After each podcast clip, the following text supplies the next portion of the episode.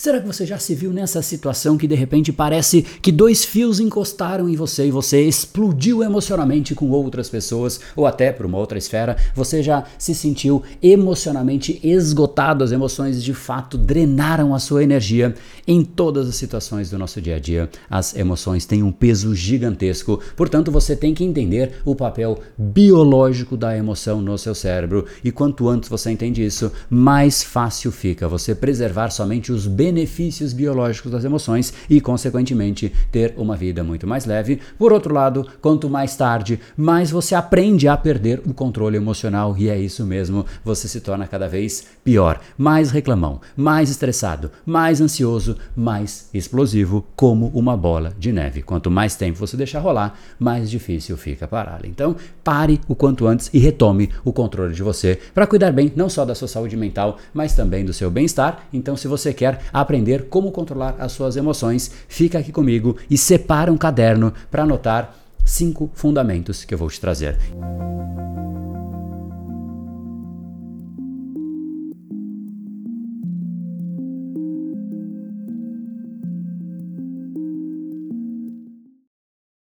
Fala pessoal, meu nome é André Burg, especialista em neurociência comportamental, criador do método Reprograme Seu Cérebro e fundador do Brain Power, a sua academia cerebral. E se você está procurando por soluções para controle emocional, porque você vê o impacto claro, notório e intenso que as emoções têm no nosso dia a dia, então saiba que, em primeiro lugar, é importante você entender como o nosso cérebro processa as emoções e, nesse sentido, a neurociência é fundamental para nos ajudar a entender este processo. Então, este é o capítulo que você vai entender exatamente isso, mas entenda também que antes de querer resolver, você precisa entender o papel biológico da emoção e, obviamente, não há como negar a importância do papel que as emoções desempenham na nossa vida. Do ponto de vista biológico, elas alteram a nossa percepção e a nossa resposta aos estímulos do ambiente. Elas intensificam as nossas experiências de vida para o bem ou para o mal. Quando é algo positivo, nós sentimos emoções positivas e gostamos do dia, e é um dia que nós lembramos porque foi um dia que nos marcou positivamente. E isso é como se fosse uma âncora. O cérebro ancora dias que de fato você teve ali algum tipo de emoção associada, muitas vezes positiva ou muitas vezes negativa, mas é de fato um sinal para o seu cérebro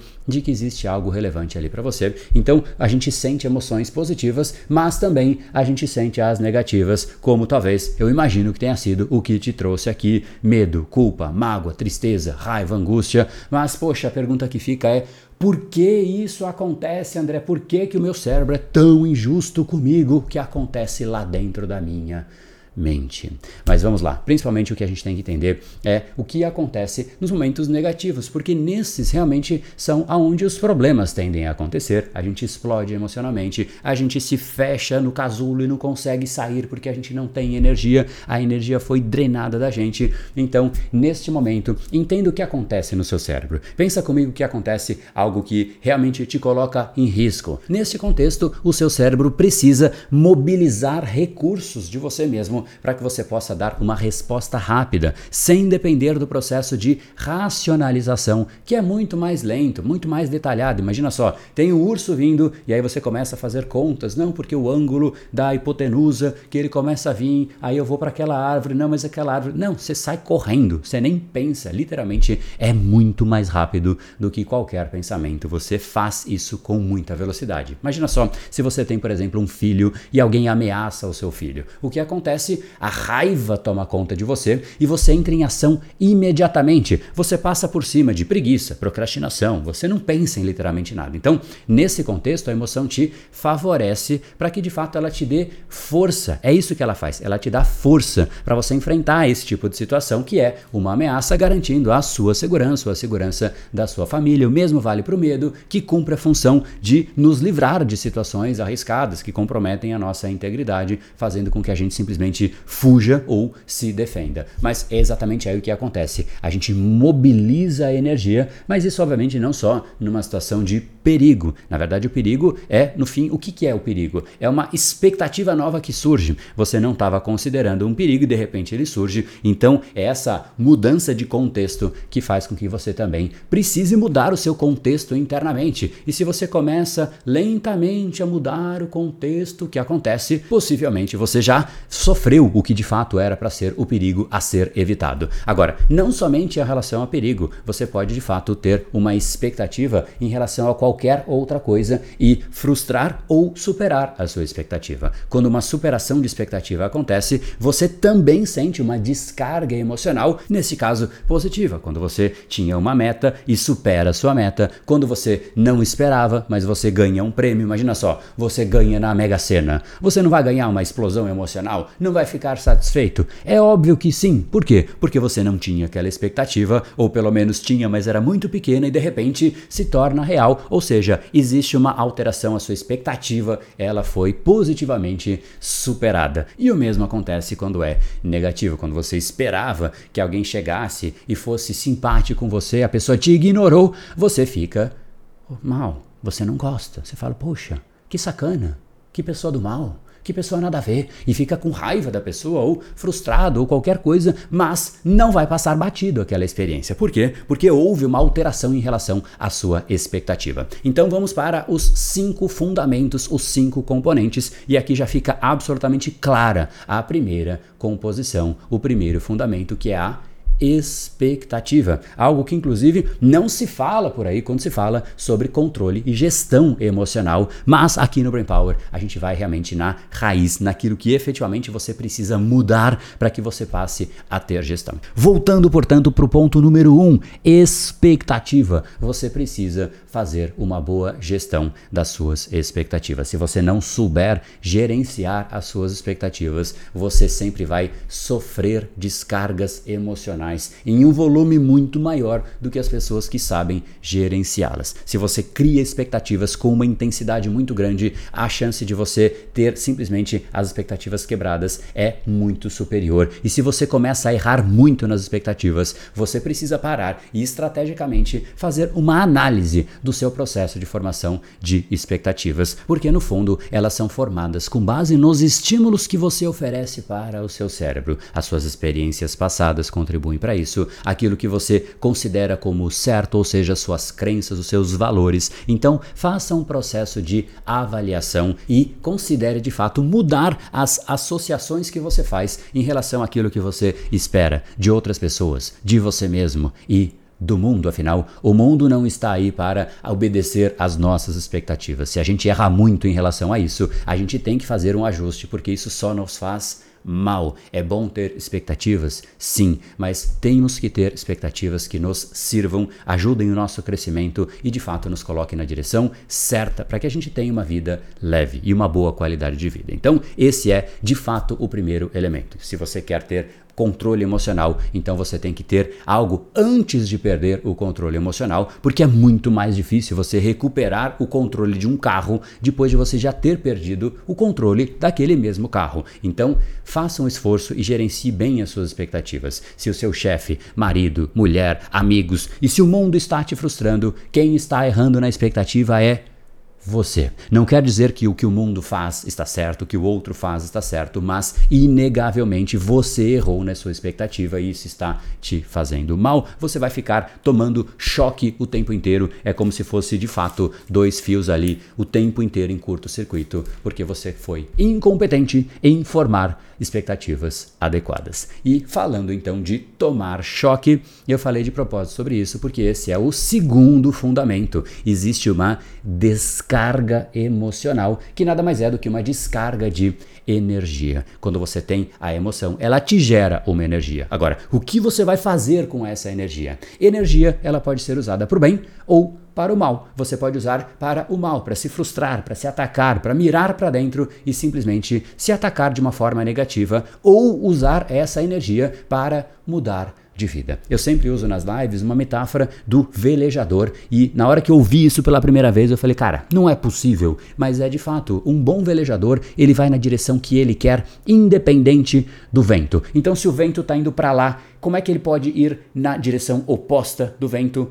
Poxa, não faz sentido, mas faz porque ele ajusta a vela e ele vai na direção que ele quer. Ou seja, a energia pode ser usada assim como o vento pode ser usado a seu favor, desde que você ajuste as suas velas. E isso é algo que você precisa aprender, porque se você usa a energia de uma forma negativa, se você se frustra e por conta da frustração você usa a energia para se atacar, você vai morrer mil mortes dia a dia até que a sua morte real chegue, porque a gente vai ter expectativas sendo frustradas todos os dias. Só que o grande ponto que eu quero que você tenha consciência é que você pode canalizar essa energia negativa para algo construtivo e não para algo destrutivo. Só que você tem que escolher antes. Como assim escolher antes, André? Mas se vai acontecendo as coisas no dia a dia, como é que eu posso formar uma expectativa antes, ajustar esse processo, ajustar a vela? Não entendi. Vou dar um exemplo para que fique mais claro. Imagina que você sabe que você chega estressado, geralmente, do trabalho e com raiva do trabalho. Você chega na sua casa já meio que exausto. E aí o que, que você pode fazer? Você pode pegar essa raiva para, de repente, criar um projeto novo, algo que tenha muito mais a ver com você, que te permita evoluir. Então você pega a raiva que o seu trabalho gerou e usa para algo construtivo, que te permite evolução. Aí você sabe, olha que interessante,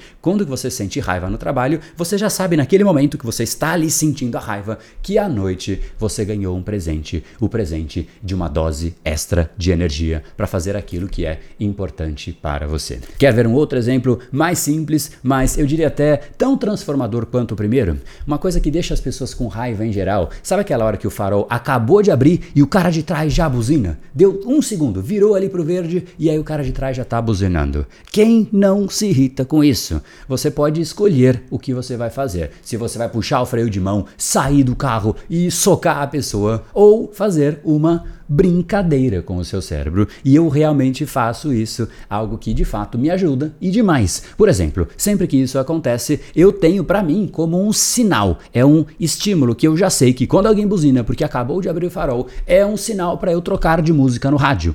E olha só que louco, eu condicionei o meu cérebro para quando vem aquele estímulo, a resposta natural ser mudar a rádio, mudar a música. Então, vem uma ação, que é a buzina, a reação é a mudança de rádio. Ou seja, a energia tem a canalização correta, uma canalização que, na verdade, não é correta, mas ela não me prejudica, ela não vai me fazer sair do carro e socar a pessoa, não vai fazer com que eu me ataque, não vai fazer com que eu ganhe estresse. Eu simplesmente mudo a rádio, inclusive dou uma certa risada, porque, convenhamos, não é muito normal e também porque você é ser humano e você pode escolher o que fazer com essa carga de energia. Essa conduta é nada mais do que uma boa gestão do que você vai fazer com essa explosão, com essa carga de energia que pode te servir ou te destruir. Vamos então para o nosso terceiro conceito. Esse é bastante importante porque quando você está calmo, você reage de uma forma muito mais racional e eu sei que você sabe disso. Por outro lado, quando você está ali com nervos à flor da pele, você só faz besteiras. Por isso que é fundamental a gente aprender a acalmar a nossa mente para que a gente possa ter mais controle emocional, porque quando você não está calmo, você tem a chance de estourar com muito mais facilidade. E uma das práticas que pode ajudar demais nisso, e eu uso isso no meu dia a dia, é a meditação. Ela é uma forma ótima de você acalmar a sua mente e começar começar a incorporar que você vai ficar em silêncio em algum momento, focando na sua respiração e os pensamentos vão passar. Obviamente, emoções vão acontecer também e você vai entender o processo de desapego. Não é impedir que o pensamento venha, mas simplesmente falar, ok, tem um pensamento ali e você começa a desapegar do pensamento, desapegar da emoção, fazendo com que você olhe para o pensamento como se fosse de fora. Olha só, estou passando aqui agora por esse pensamento. Está passando uma emoção, está passando a raiva e ela vai passar. As emoções vêm e vão. Deixe a raiva passar. E isso também a gente sabe. Quando você recebe uma mensagem que te incomoda, se você rebate ali de bate-pronto, o que acontece? Tem a chance de você reagir de uma forma não muito estratégica. E se você permite um tempo, você começa a permitir também que a razão comece a chegar. Então, esse espaço entre ação e reação é essencial. E a meditação te ajuda muito. Outra técnica que ajuda muito também é mindfulness, né? que é você se concentrar no presente, no momento atual, sem julgamentos ou distrações. Isso ajuda muito a reduzir a ansiedade, reduzir o estresse, permitindo que você tenha muito mais clareza para tomar depois decisões importantes, para de fato estar centrado e lidar com as emoções intensas quando elas acontecerem. Então você aprende basicamente qual é a moral da história, que você aprende a ficar mais consciente dos pensamentos e simplesmente eles vêm e vão. E isso te evita ser uma cobra. Cobra, André? Como assim uma cobra? Sim, pensa comigo. Se você pisa no rabo de uma cobra, meu amigo, já era. Ela não vai olhar para você e pensar: "Ah, será que ele pisou em mim sem querer? Ah, então eu não vou dar uma mordida nele". Não, ela não vai pensar nisso. Ela vai simplesmente te morder, vai te dar a dentada. Já era. Ação e reação imediata. Porém, dos seres humanos se espera muito mais do que de uma cobra, não é? Se espera uma resposta mais adequada ao contexto. Então é por isso que é importante que você tenha um espaço entre a ação e a reação. E essas duas formas que eu te falei agora te ajudam nessa criação desse espaço. E o quarto conceito, o quarto fundamento que você precisa, espero que você esteja anotando por aí, Tá anotando? Tá com seu caderninho aí? Espero que sim, porque realmente é bastante conteúdo que você pode realmente colocar em prática. É isso que eu quero. Os conteúdos aqui são para você implementar. Eu realmente quero que você tenha mais controle emocional, eu quero que você tenha mais gestão, eu quero que você tenha um cérebro trabalhando a seu favor e não contra você, te destruindo. Então, se você não anotou, pare aí, anote agora tudo que a gente já viu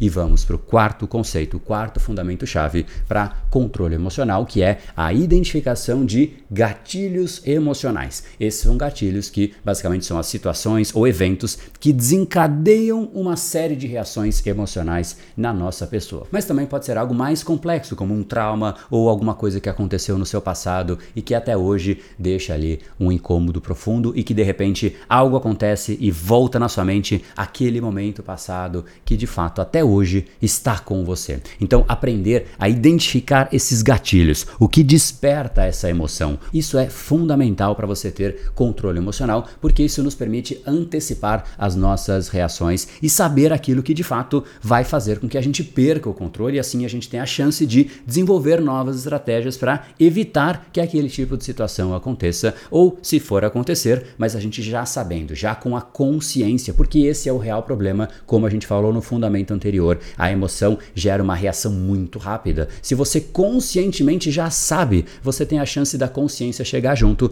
porque a consciência é mais lenta do que a parte inconsciente de você. Então, se você antes coloca a consciência, fica muito mais balanceada essa equação e você tem conduções e respostas às situações de uma forma muito mais estratégica, muito mais madura. Como é que você percebe e identifica esses gatilhos? Nada mais do que reflexão e autoobservação. Você precisa começar a avaliar no seu dia a dia quais são os padrões nessas respostas, o que faz com que você saia do seu controle e identificar precisamente a maior quantidade possível de gatilhos que desencadeiam. E esse processo de mapeamento vai te dando clareza de você mesmo. E aí, mais uma vez, você traz consciência para uma equação em que, em geral, somente o inconsciente acontece. Fechou? E aí a gente vai agora para o quinto fundamento, que é o mais profundo e o mais importante, porque o seu cérebro reage ao condicionamento que você proporcionou para o seu inconsciente. Ou seja, o seu inconsciente foi treinado por você.